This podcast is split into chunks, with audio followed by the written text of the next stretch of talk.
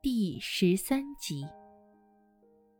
雅子嫂并不雅，只因嫁了我们村上的雅子叔，故而得名。我们家乡高平县方圆几十里一带，有一个沿袭已久的习俗：大凡女子嫁了夫君，便在称呼前面冠以夫君的别名，如满狗奶奶，就是我满狗爹的媳妇儿；而臭虫伯娘。就是我臭虫伯伯的老婆，雅子嫂人长得漂亮，这是我们村上男女老少公认的。她的脸跟瓜子一样，一对铜铃般的大眼，水灵水灵的。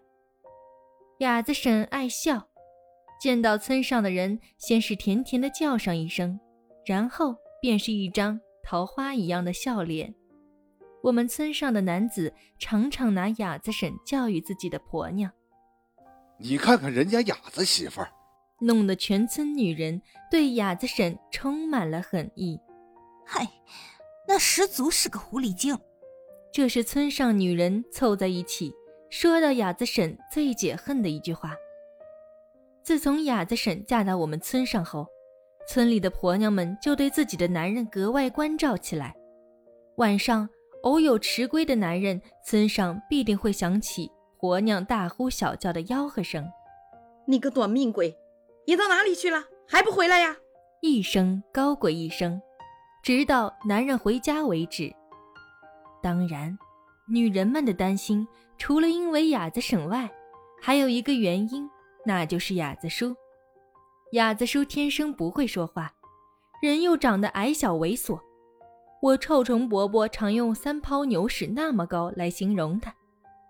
村上的男人个个都觉得自己比雅子叔能干，心里对雅子叔娶上雅子婶愤愤不平，因而难免时有流露，弄得村上的女人们人心惶惶，自然也就多了那份担心。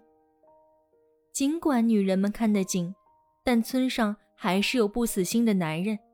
他们经常找机会挑逗雅子婶，每当如此，雅子婶总是不温不怒，先是微微一笑，然后甜甜的叫声一声男人的称呼，大大方方的离去，让男人尴尬不已。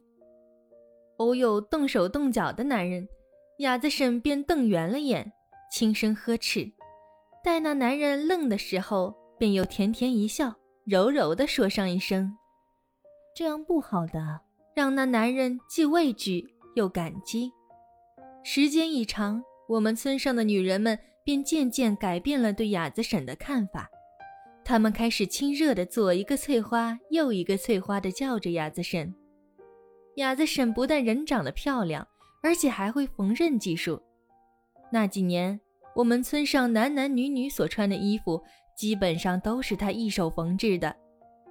雅子婶缝制的衣服做工精细，合身得体，收费廉价，方圆几十里的人都赶来定做。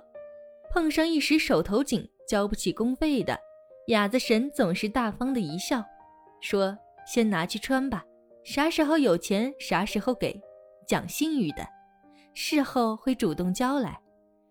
也有耍赖或的确没钱不交的，雅子婶也从来不追不问。”有打抱不平的人说起，雅子婶总是淡淡一笑，说他们可能有困难，以后会给的。雅子婶跑来我们村上时，我刚上小学。那天雅子婶哭得很凶，两只眼睛红肿的像灯泡。我问满狗爹：“雅子婶那么漂亮，为什么要嫁给雅子叔呢？”满狗爹意味深长的一说。换亲呢？我清晰的记得满狗爹当时的啊字拖了很长。我问满狗爹换亲是什么意思，满狗爹摸摸我的头，说等我长大了就会知道。那时我想，等长大了换亲，我也要换个像雅子婶这样的。三年后，我考上了县城重点初中。临入学时，雅子婶帮我缝制了一个漂亮的书包，书包上有两只小鸟在自由飞翔。雅子婶对我说：“你要好好学习，像小鸟一样。”我想不明白，哑子婶为什么要缝上两只小鸟。